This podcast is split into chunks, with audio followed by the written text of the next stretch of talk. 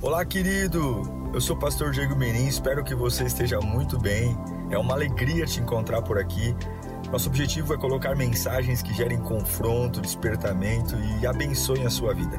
Em instantes você vai ouvir um sermão e eu espero de verdade que Deus fale com você. Se você puder também me siga nas minhas redes sociais, sempre estamos colocando conteúdos que gerem confronto e inspiração. Eu desejo um bom sermão para você e que Deus te abençoe sempre.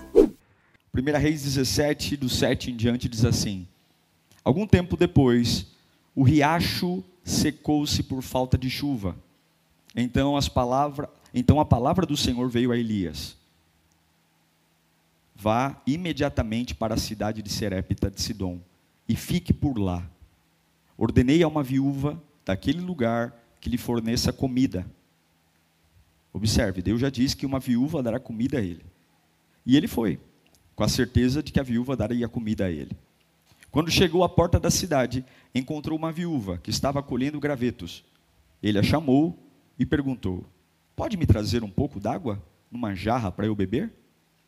Enquanto ela ia buscar água, ele gritou: Por favor, traga-me também um pedaço de pão. Mas ela respondeu: Juro, juro pelo nome do Senhor, o teu Deus, que não tenho nenhum pedaço de pão, só um punhado de farinha no jarro e um pouco de azeite numa botija. Estou colhendo uns dois gravetos para levar para casa, preparar uma refeição para mim e para o meu filho, para que comamos e morramos. Elias, porém, lhe disse: Não tenha medo, não tenha medo, vá para casa e faça o que eu disse. E faça o que eu disse. Mas, primeiro, faça um pequeno bolo com o que você tem e traga para mim. E depois faça algo para você e depois para o seu filho. Pois assim diz o Senhor, o Deus de Israel: a farinha na vasilha não acabará e o azeite na botija não se secará até o dia em que o Senhor fizer chover sobre a terra. Ela foi e fez conforme Elias lhe dissera. E aconteceu que a comida durou muito tempo para Elias, para a mulher e para a sua família.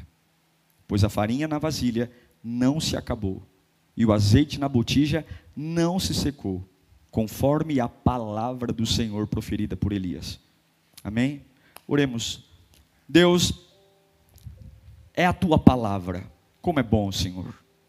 Como é bom encontrar nela respostas, vida. O Senhor nos conhece melhor do que nós mesmos. O Senhor sabe o que precisamos. O Senhor sabe o que enfrentamos. O Senhor sabe nossas lutas, nossas alegrias. O Senhor conhece a nossa vida, o que precisamos mudar dentro de nós. O Senhor é o nosso Deus. Ninguém nos conhece melhor do que o Senhor. E como é bom saber que aquele que me conhece falará comigo. Fala conosco, Senhor. Que esta palavra abra nossa mente para o sobrenatural. Que essa palavra nos encoraje, nos confronte. Que essa, essa palavra nos tire do comodismo. Nos avive, Pai, para viver algo novo. Que essa palavra nos acorde. Que possa ser, ó Deus, um terremoto na nossa vida espiritual, na nossa vida física, nos nossos sonhos porque não é qualquer um que falará conosco, é a tua palavra, em nome de Jesus. Amém. Amém. Nós vivemos dias de muita fome, muita sequidão, e a palavra nunca nos escondeu que viver com Deus seria passar por fases de fome. Mas o que nós normalmente esquecemos é que para Deus terminar a nossa fome, Ele não necessariamente precisa acabar com a seca. Para Deus nos dar comida, não necessariamente Ele precisa fazer chover. Todos nós sabemos que teremos aflições, porém nós acreditamos sempre que o fim das aflições sempre vem da melhoria do ambiente, da chuva, do fim da crise. Mas o que eu quero que você abra o seu coração é que Deus pode nos abençoar ainda numa estação seca. Deus pode gerar milagres ainda numa estação sem chuva, onde pessoas comuns dificilmente sobreviverão, nós conseguiremos sobreviver. Onde pessoas que não conhecem a Deus normalmente sucumbem passando pela mesma situação que você está, você de alguma forma, que não tem nada a ver com uma melhoria, não choveu, não refrescou, mas Deus não precisa que a crise termine para gerar um milagre em você. Esse texto de 1 Reis 17, ele é muito curioso, porque ele afirma a providência de Deus numa época que a seca continua. A seca continua, a escassez de comida. Elias está no riacho de Querite, e porque não chove, há três anos e meio, o riacho seca, e não chove justamente porque Elias havia profetizado. E agora, no meio da seca, Deus manda Elias se movimentar. E ele diz: Preparei uma pessoa para te dar comida. Imagine você sem eira nem beira, e Deus diz: Levante-se, porque eu vou preparar uma situação muito boa. Alguém vai te dar comida. E eu fico tentando imaginar Elias arrumando suas roupas, fazendo sua malicuia e preparando tudo e indo para um lugar dizendo: Deus preparou algo para mim. O riacho secou, mas logo veio a direção. O riacho secou, mas Deus já me deu o escape. Tem uma viúva que vai me alimentar. Uou, como eu sou escolhido.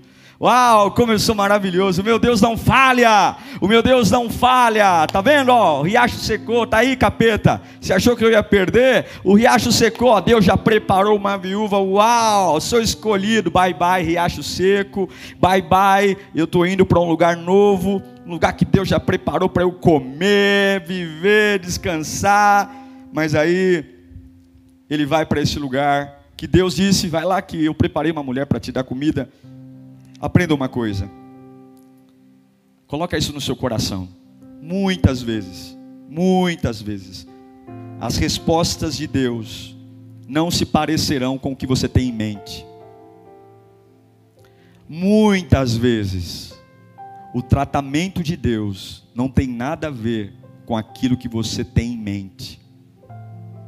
Eu aposto que Elias pensou que essa viúva moraria numa mansão, vários empregados, que quando ele entrasse no quintal da casa dela, já sentiria o cheiro do frango assado, da picanha, servos logo lhe servindo numa bandeja de prata água fresca, camarão, pensa no melhor. Porque afinal de contas, Deus disse: sai aqui do riacho de Querite e vai, porque eu já preparei uma viúva que vai te alimentar. E a gente sempre imagina que o que Deus tem para nós é o que a gente imagina, é o do melhor, é o bom. Mas se você, se você quer servir a Deus de verdade, não por uma estação, não por um mês, mas se você quer servir a Deus piedosamente, Carrega essa verdade no seu coração. A maioria das respostas de Deus, para mim e para você, não tem nada a ver com aquilo que a gente tem em mente. Quando Elias chega na casa da viúva, não tem ar-condicionado, não tem piscina, não tem escravos, não tem Ferrari na garagem. O que, que ele vê? Oh, pelo amor de Deus, o que, que eu estou vendo? Um lugar, um barraco, um barraco, uma mulher magra, pernas finas, joelho tremendo, judiada pelo tempo, pelo calor, pela pobreza, uma pessoa que não consegue cuidar de si mesma. Pera, para, é esta a resposta de Deus para mim? É essa a resposta de Deus para minha fome? É essa a resposta de Deus para o meu sustento?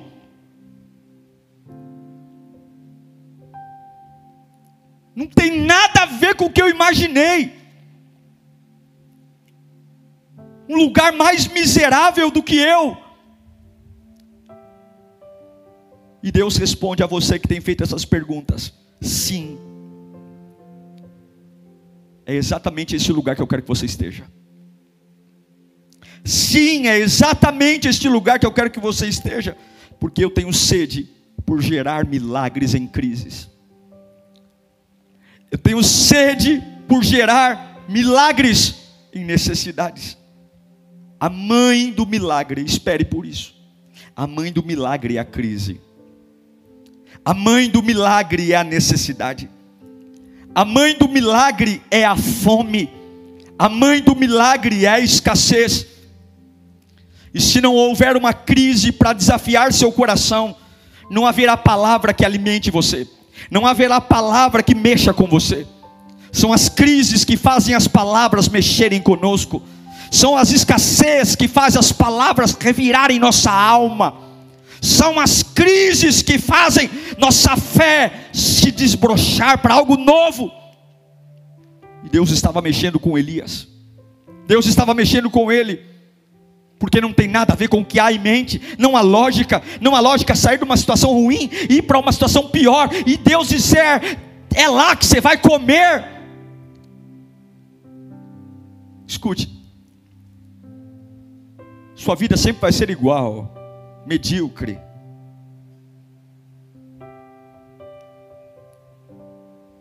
Enquanto você for enviado para Deus para lugares miseráveis, fases de crise, fases de perda, fases de conflito e achar que a palavra de Deus é intimidada pela situação que você está vivendo. Então ele vai à casa da viúva. Mas olha o coração desse homem. Eu amo Elias. Imagino que tudo o que está acontecendo não tem nada a ver com o que ele planejou. E talvez você está vivendo dias que não tem nada a ver com o que você planejou. Talvez no seu planejamento você olhe e fala, como eu sou um idiota, não tem nada a ver. Não pensei passar por isso. Mas ok, ele entra na, no quintal, vê uma mulher ali quase amíngua, enfim, ele olha para ela e, e ele tem algo no coração. Deus falou que aqui eu vou me alimentar. Ele olha para aquela mulher e diz: Eu quero água. Eu quero água. Elias está vivendo o que Deus mandou ele viver. Talvez uma pessoa que esquece, talvez correria atrás de água para dar para a mulher, mas Deus falou para ele: vai lá, aquela casa vai te sustentar. E ele abre a boca, e ele pede água para uma mulher miserável. Ele fala: estou com sede. E a mulher olha para ele, não fala nada e vira as costas e vai pegar água para ele. Ele olha para as limitações da mulher e pede água. Porque se você sempre espera o fácil, você nunca espera viver um milagre. Milagres são gerados em crises. Avivamentos são gerados em espremer. Pressão arranca o óleo. E eu fico tentando imaginar Elias. Poderia estar desconfortável. Imagine você ir para uma pessoa em estado pior que você, morador de rua, ou sei lá, e você pedir algo para ela, é, é inconcebível. E ele pede, me dar água. E ela aceita, talvez ela saia pensando, deixa eu pegar um pouco d'água para ele, mas se ele soubesse minha real situação, se ele soubesse o que eu estou vivendo, se ele soubesse o que eu estou passando, ele não me pediria água. Se ele soubesse quão miserável eu estou, se ele soubesse como eu estou sofrendo, como eu estou sofrendo, e quando ela vira as costas para buscar água, ele ainda fala algo pior. Ele fala algo pior. Ele aumenta a necessidade da mulher. Ele fala: Oh, Ei, além da água, me traga comida também. Além da água, me traga comida também. Espera aí. Ô Elias, você não está entendendo? Que mundo você vive? Você não vê TV? Eu estou aqui tentando sobreviver nesse mundo cruel, de fome, de luta, tentando administrar o pouco que sobrou. Você não vê jornal, você não ouve notícias. Que mundo você vive? Deixa eu te contar uma coisa. Pouco antes de você chegar aqui no meu quintal, eu estava pegando dois gravetos no chão, dois pedaços de pau no chão, para eu fazer um fogaréu. Sabe para quê? Sabe para quê? Sabe para quê? Para eu pegar o pouco que eu tenho fazer um pedacinho de pão, dar para os meus filhos e para mim, porque a minha vida é cruel. Nós íamos comer, comer dos restos, e depois íamos nos amontoar aos corpos que estão se ajuntando pela cidade, que estão morrendo de fome e sede. Observe que tudo tem um agir de Deus. Aquela mulher, ela diz: Eu vou comer e morrer. A gente come para viver. A gente come para ter energia. A gente come para ter saúde. A gente come para ter força. Mas uma mente doente, até mesmo quando algo pode fortalecê-la, ela tem uma ideia fixa na cabeça: acabou. Porque as pessoas sempre acham que para Deus sustentar, a fome tem que passar, a seca tem que passar.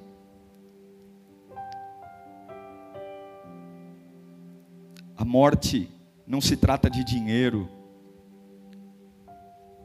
o que fazem com você, o que você perde.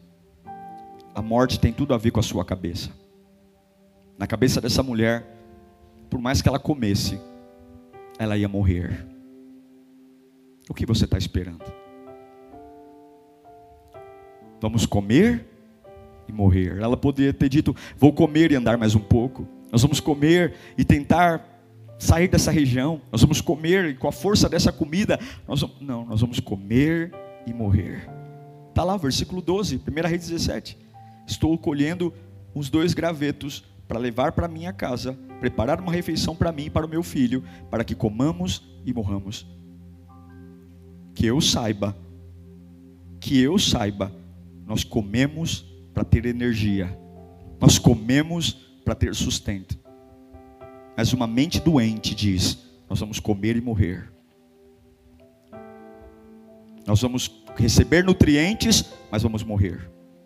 Nós vamos ouvir a pregação hoje, mas nós vamos morrer. Nós vamos ler a Bíblia, mas nós vamos morrer. Eu vou para a igreja hoje porque eu estou na escala, mas eu sei, eu vou morrer. E não é só eu, não, eu vou alimentar meus filhos, e eles também vão morrer. Porque a miséria e a morte, ela passa, assim como a vida passa, a morte também passa. Nós vamos morrer, porque está todo mundo morrendo. Nós vamos morrer porque está todo mundo passando fome. Nós vamos morrer porque a seca pegou todo mundo aqui. Nós vamos morrer porque nós somos iguais. Porque se todo mundo não suporta, nós também não suportaremos. Se todo mundo não aguenta, nós também não aguentaremos. Elias olha para ela e diz: Ok, entendi a sua situação. É realmente dramática, mas eu quero que você vá lá ainda e faz o primeiro pedaço de bolo e traz para mim. Eu entendi sua situação, mas por favor, traz meu lanche. Eu entendi o quanto está difícil para você, mas traz meu lanche. Quando a mulher conta a história triste dela, eu não vejo Elias dizendo: Oh, Deus vai trazer milagre nessa casa. Oh, mulher, anima-te, porque as coisas vão começar a dar certo. Eu não vejo Elias dizendo: A provisão vai chegar, mulher. Aí a mulher começa a patear e diz: Agora eu entendi. Oh, eu sinto, mulher, encoraje-se, porque Deus está contigo. Olha aqui, mulher, toca na minha mão, sinta a revelação do Espírito. Olha aqui o que Deus me disse, mulher. Não, ele não diz nada. Ele ouve o drama dela e fala: Maravilha, mas vai lá e faz para mim primeiro. Ele não dá esperança. Ele não indica que vai acontecer milagre. Ele só diz o seguinte: faz meu lanche primeiro. Ok, vai em frente e morra. Mas faz meu lanche primeiro. O que, que Deus estava testando aqui essa mulher, gente? O que, que Deus estava ensinando para essa mulher? O que? Deus estava ensinando o quanto essa mulher era capaz de respeitar a palavra de Deus o quanto essa mulher tinha a capacidade de respeitar a voz de Deus. Deus estava testando se ela estava mais presa à necessidade ou à voz dele. Porque uma mentalidade doente sempre vai dizer que nada é suficiente, Nada é suficiente para eu escapar da morte. Não há mais o que fazer. É assim que uma mente doente vive. Acabou. Até mesmo quando acontecem coisas boas, a gente diz, mas não é suficiente. Vamos passear, vamos passear, mas eu sei que não vai, eu não vou sair da depressão. Vamos viver o novo, vamos para a igreja hoje eu vou, mas eu tenho certeza que não dá mais. Deus estava dizendo para essa mulher: Eu não vou te adular, eu não vou passar a mão na tua cabeça, eu não vou te prometer milagre. Eu quero saber se você é capaz de, sem aliviar o teu drama, de ir lá e ser fiel, é o que eu estou te pedindo. Vai achando que vai morrer, mas faz primeiro para mim. Elias vem em direção a uma mulher com uma mente doente, numa terra seca, e desafia essa mulher colocar Deus em primeiro lugar. Elias está desafiando uma mulher em estado de miserabilidade, em estado de dor, com uma mente doente, uma mente que não tem esperança. Deus estava desafiando essa mulher. É um desafio enorme. De diante da miséria e do caos, colocar Deus em primeiro lugar. Acima dos filhos, acima dela acima da dor, acima da fraqueza física, acima da fome, acima da emoção. Eu entendi que o caso é grave, mas vai lá e faz primeiro para mim. Eu entendi que teus filhos estão com fome, mas vai lá e o primeiro pedaço é para mim não é uma questão de dar comida a Elias, é dar comida primeiro. Não é ir lá, faz lá e a gente divide. Não. É fazer e o primeiro pedaço é do Elias. É muito mais do que dividir, é priorizar. Qual é o poder desse texto?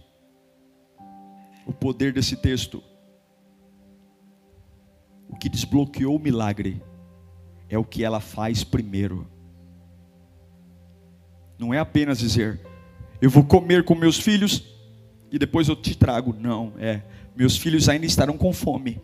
Eu ainda estarei com fome e eu vou ver o profeta comer o primeiro pedaço. O que desbloqueou o chão ainda seco, o sol ainda a pino, mas o que gerou vida foi dar primeiro. É disso que esse texto fala, é por isso que esse, esse, essa história está na Bíblia, porque Deus está nos ensinando que para viver milagres numa estação seca, não se trata de profecia, não se trata de canção, não se trata de ir à igreja, não se trata de cantar, tocar, pregar, não se trata de, de fazer, se trata de fazer primeiro. Milagres são gerados por prioridade, milagres em tempos de seca. Não se trata de receber palavra na cabeça, óleo ungido. Não se trata de ir para monte, não se trata de ficar aí querendo atrás de, de caixinha de promessa. Mas milagres, quando há uma fome, uma debilidade, se trata de organizar as minhas prioridades. A sua vida não vai mudar por profecia, a sua vida vai mudar por prioridades. Elias não saiu profetizando o final da fome. Elias não saiu motivando essa mulher. Ah, a fome vai passar confia em mim. Ele apenas disse: receba o que eu estou mandando, traz primeiro para mim, faça meu lanche primeiro, faça meu lanche primeiro, faça meu lanche primeiro. Eu não vou aliviar, faça meu lanche primeiro. Então não se trata de dar o pão, é dar o pão primeiro. Então não se trata de buscar a Deus, não, não, não, não, é buscar a Deus primeiro. Então não se trata de orar, se trata de orar primeiro. Então não se trata de cantar um louvor na dor, se trata de cantar primeiro. Então não se trata de ler a Bíblia, se trata de ler a Bíblia primeiro. Então não se trata de procurar uma unção, se trata de procurar a unção primeiro. Então não se trata de entregar um dízimo, se trata de entregar um dízimo primeiro. Então não se trata de ouvir todo mundo, se trata de ouvir Deus primeiro. Então não se trata de sobreviver à fome, se trata de ter prioridades numa época de fome. O que mais existe hoje são pessoas que procuram Deus por último. Procuram Deus por último. Não busque Deus no final do dia. Não busque Deus no final, depois de você fazer tudo, ouvir tudo, sofrer tudo, e quando vai dormir, você quer buscar, busque Deus quando você amanhece. O Salmo 143, 8 nos ensina: faz-me ouvir do teu amor leal, faz-me ouvir do teu amor leal pela, pela manhã. pois eu confio em Ti. Mostra-me o caminho que devo seguir, pois a Ti eleva minha alma. Onde estão as suas prioridades? Você consegue ver quem você está alimentando primeiro? Porque aquilo que você está esperando é exatamente onde estão as suas prioridades.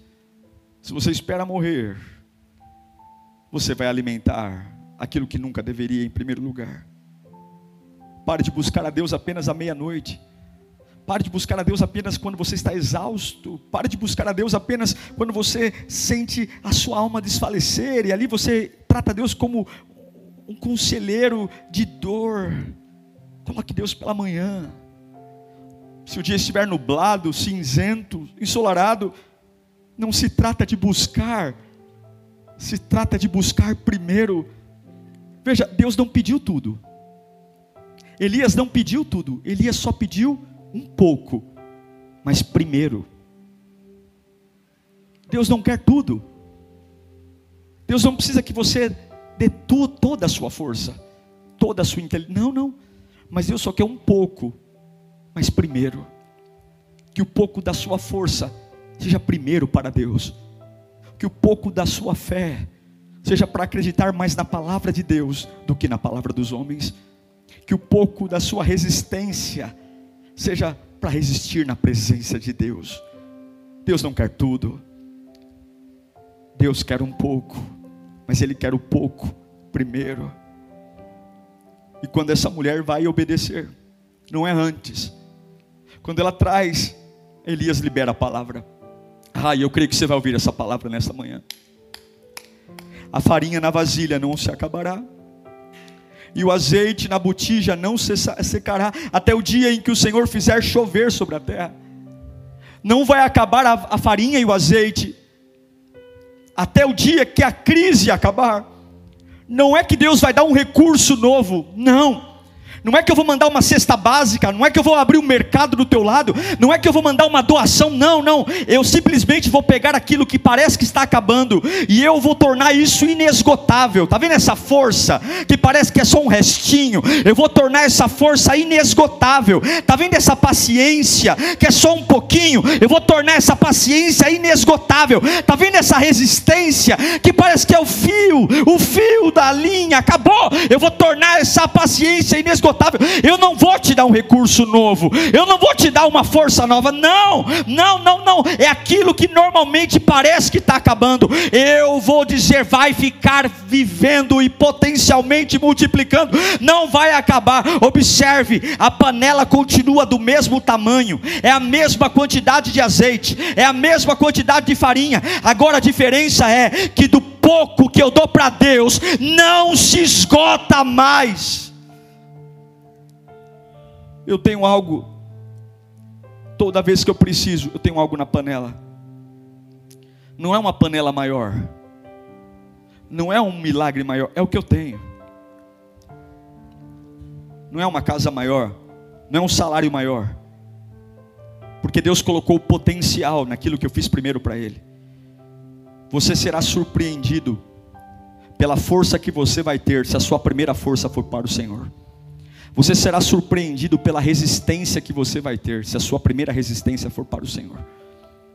E você vai perceber que enquanto não chove, enquanto não tem notícias de que a seca vai acabar, na sua casa não vai faltar comida. Porque o nosso Deus não precisa que a seca acabe para matar a sua fome. O nosso Deus não precisa que a crise passe para trazer suprimento para a sua vida. Você recebe essa palavra? Não tem nada a ver com dar mais comida. Deus não deu mais comida a essa mulher. Deus deu um potencial ao que ela tinha. Ou seja, todas as vezes que ela colocava a mão na farinha, na panela, tinha farinha. Eu acabei de comer tudo. Mas aí eu ponho a mão na farinha, na panela de novo, tem o que lá? Farinha. São dias que você vai dizer: Estou esgotado.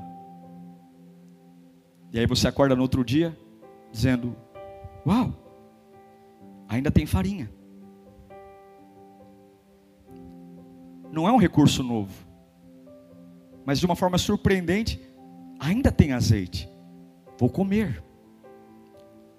O que é lindo é que numa, numa panela não dá para fazer estoque. É sempre uma porção do dia. O que Deus está falando é: eu não vou te dar estoques, mas tenha certeza que todos os dias, o que você precisa eu vou te dar. Todos os dias. É o mesmo tamanho de panela, mas eu prometo que há um potencial no, na panela. Não tenha medo. Espere pelo milagre se você der a capacidade de entregar o primeiro a Deus. A força que você tem não vai acabar. A vida que você tem não vai acabar.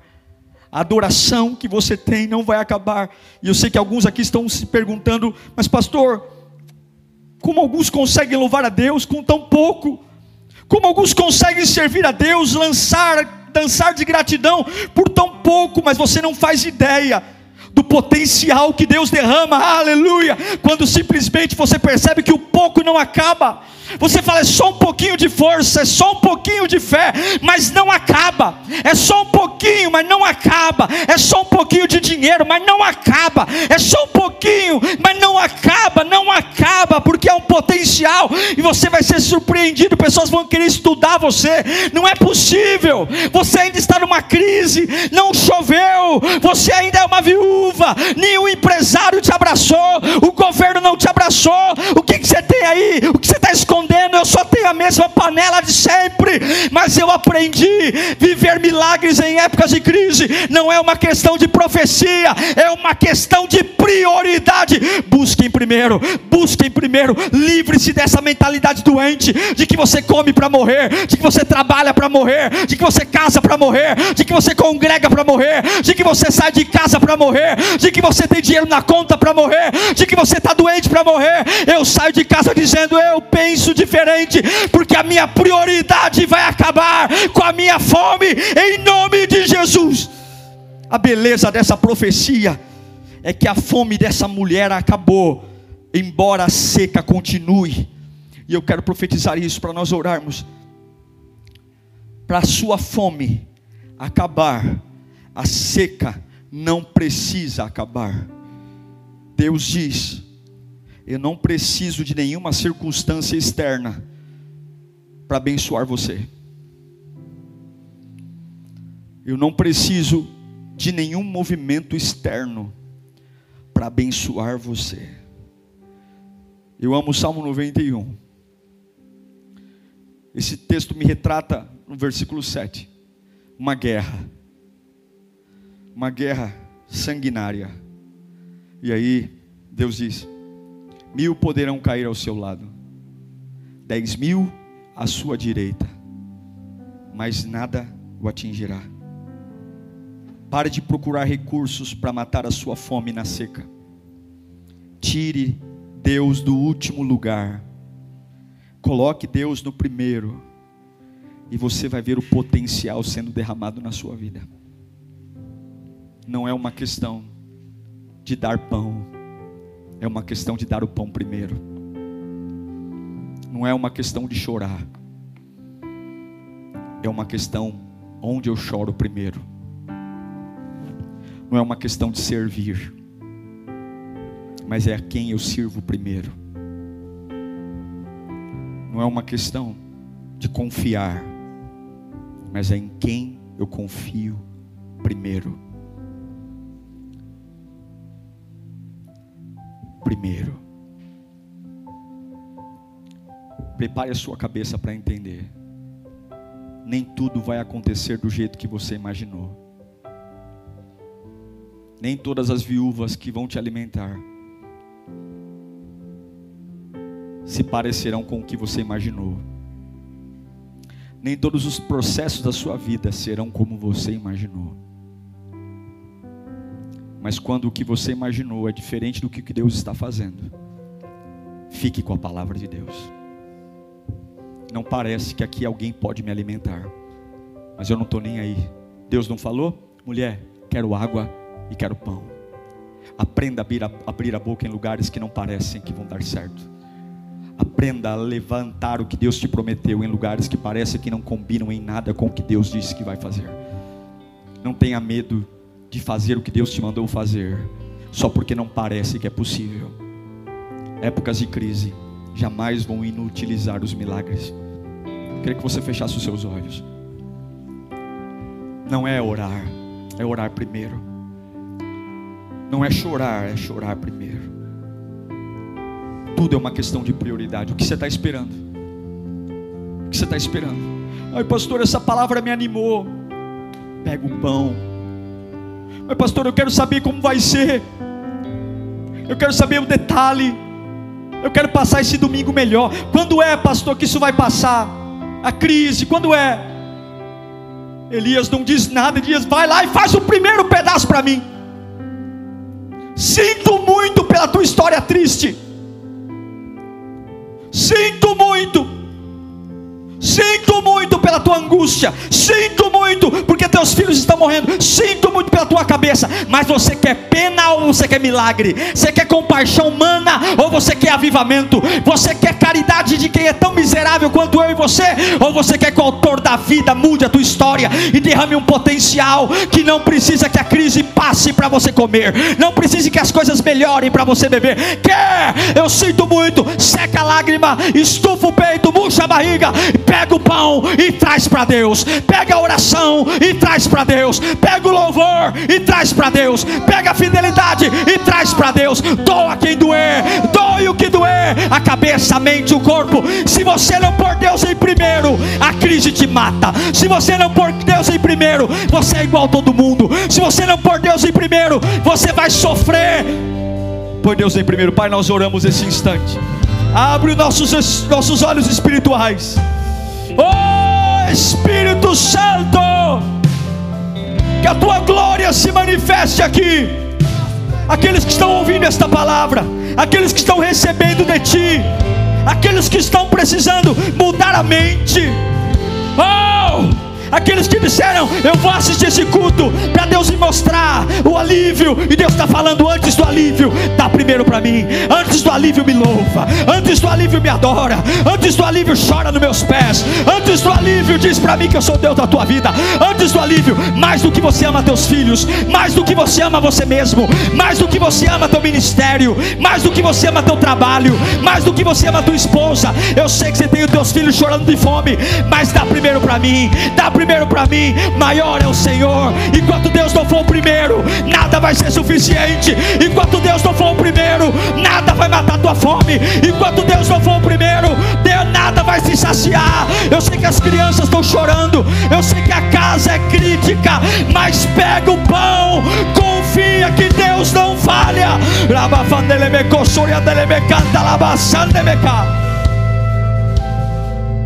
Dá o primeiro para ele.